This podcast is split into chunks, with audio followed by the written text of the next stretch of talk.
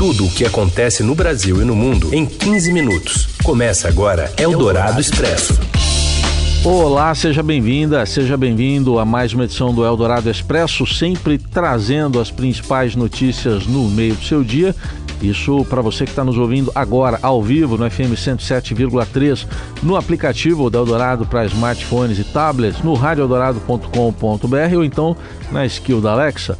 E um alô para você que nos acompanha em podcast em qualquer horário.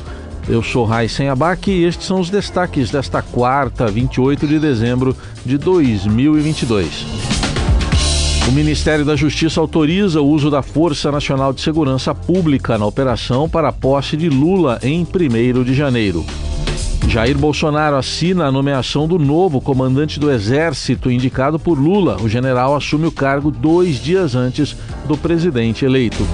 E ainda a viagem aos Estados Unidos, que Bolsonaro nega, e o agravamento do estado de saúde do Papa Emérito Bento XVI.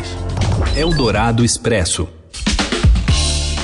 Ministro da Justiça substituto autoriza o apoio da Força Nacional à Polícia Rodoviária Federal na operação da posse de Lula.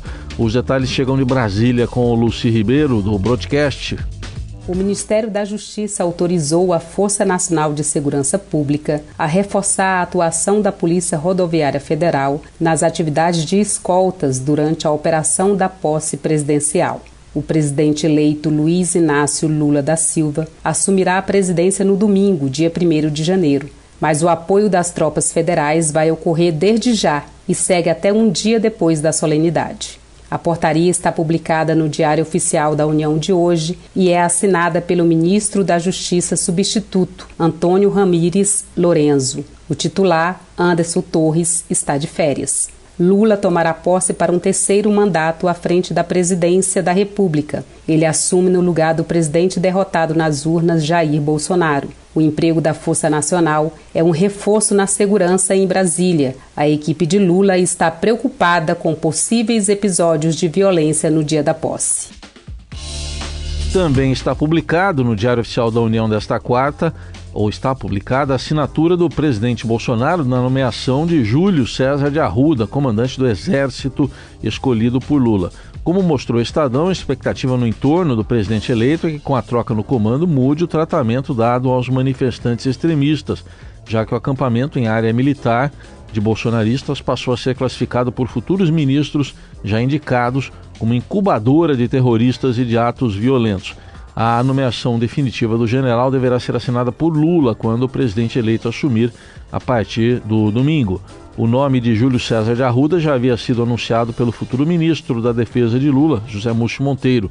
Múcio também já anunciou os nomes dos futuros comandantes da Marinha, almirante de esquadra Marcos Sampaio Olsen e da Aeronáutica, tenente brigadeiro do ar Marcelo Canitz Damasceno.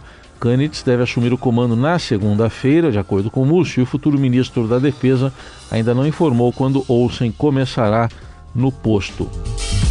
E há três dias do fim do seu mandato, o presidente Bolsonaro despede-se antecipadamente do país. Ele deve viajar nos próximos dias aos Estados Unidos para passar a virada do ano recolhido em condomínio resort na região de Orlando, na Flórida.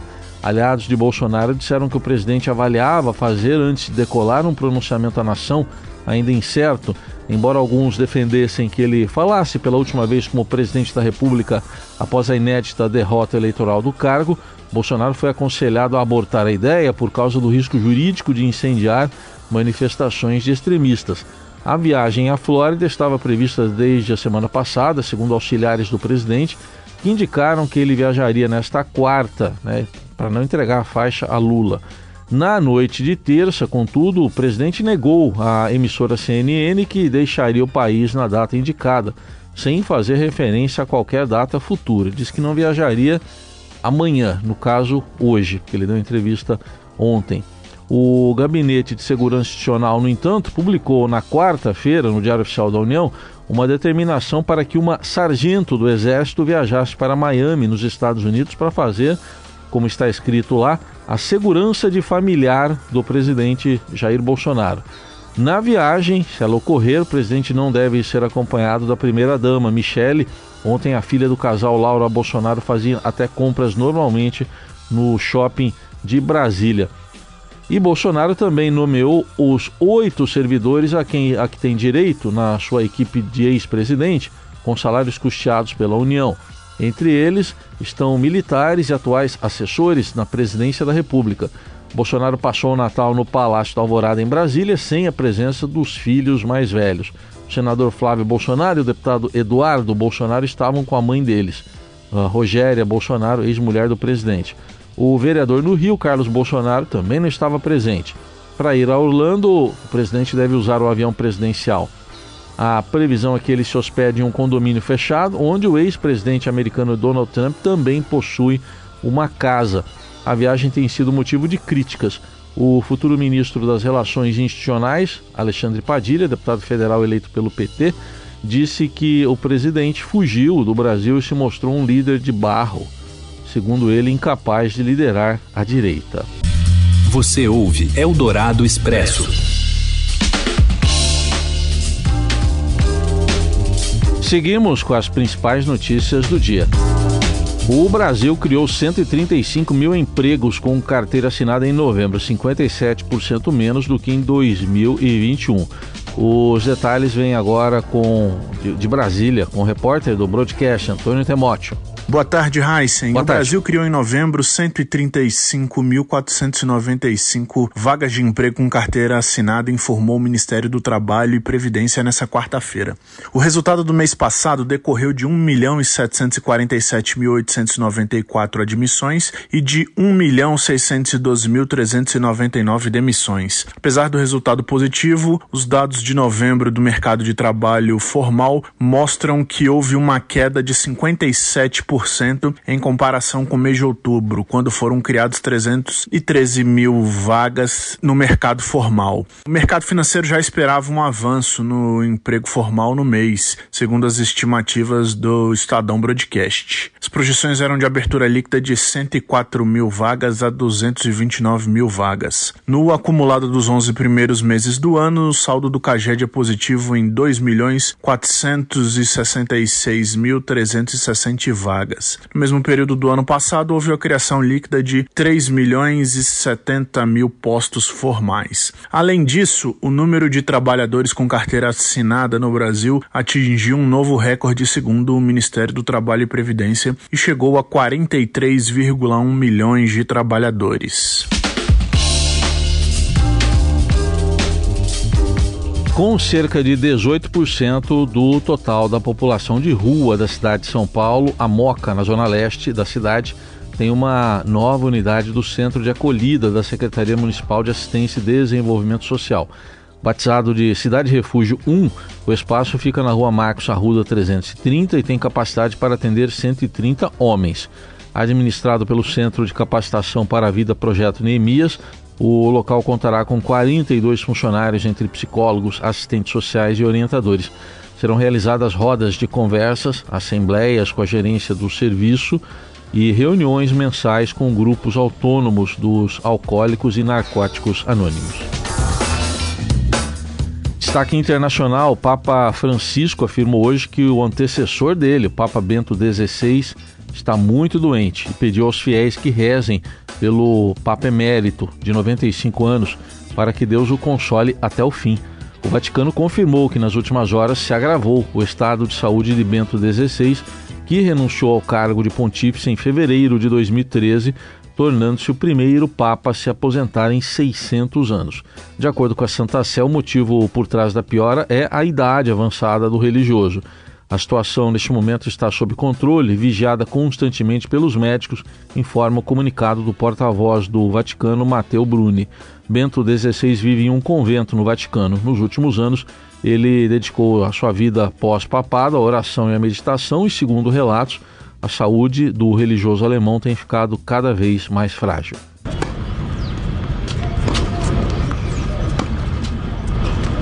Vamos falar de tênis.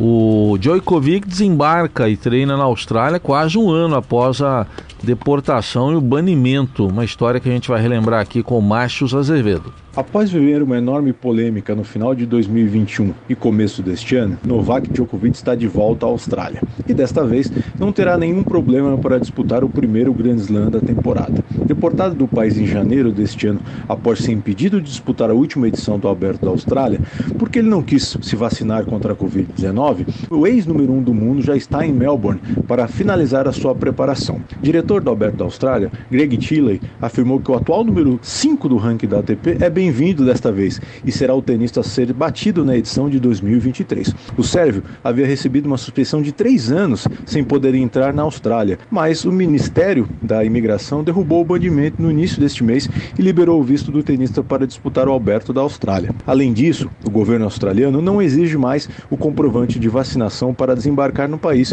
como era feito até junho, e o que aconteceu, obviamente, para que Djokovic não pudesse entrar no país naquela oportunidade. Desta vez, nada de polêmica para o ex número um do mundo. O Brasil tem 207 milhões 750 mil 291 habitantes. É o que mostra uma estimativa da população calculada com dados prévios do censo 2022. Esses dados foram entregues pelo Instituto Brasileiro de Geografia e Estatístico, IBGE, responsável pelo censo, ao Tribunal de Contas da União nesta quarta-feira. Conforme as estimativas, a região Sudeste se manteve como a mais populosa do país, com pouco mais de 87 milhões 348 mil habitantes. São Paulo vivem 46 milhões 24 mil 937 pessoas. Em Minas, segundo estado mais populoso, vivem 27 milhões 732 mil, um pouquinho mais que isso. No Rio, pouco mais de 16 milhões 615 mil habitantes. A região Nordeste tem 55 milhões 389 mil habitantes, segundo a estimativa com base na prévia do censo de 2022. A região Sul tem 30 milhões 685 mil e a Norte 17 milhões 834 mil enquanto a Centro-Oeste tem 16 milhões 492 mil habitantes. Essas estimativas da população por município são entregues pelo IBGE ao TCU todos os anos, informação que é utilizada para o cálculo da repartição do Fundo Nacional de Participação dos Municípios, que repassa recursos federais às prefeituras e também para determinar as quantidades de vereadores e de deputados federais e estaduais em todo o país. Após a entrega ao TCU, as informações serão publicadas no Diário Oficial da União. E a gente lembra que o censo do IBGE está atrasado, teve mais uma prorrogação e agora vai até janeiro de 2023. E assim termina o Eldorado Expresso desta quarta-feira, 28 de dezembro de 2022, o nosso último aqui da equipe que aqui está. Eu, Denis Williams, na mesa de som, lá esgotado na produção e coordenação e o Moacir Biasi na central técnica. Todo mundo desejando para você um feliz ano novo. A partir de amanhã, de volta aqui para o plantão, a Carolina Ercolim à frente também do Eldorado Expresso. Então, feliz ano novo e até 2023. Tchau. Você ouviu Eldorado Expresso tudo o que acontece no Brasil e no mundo em 15 minutos.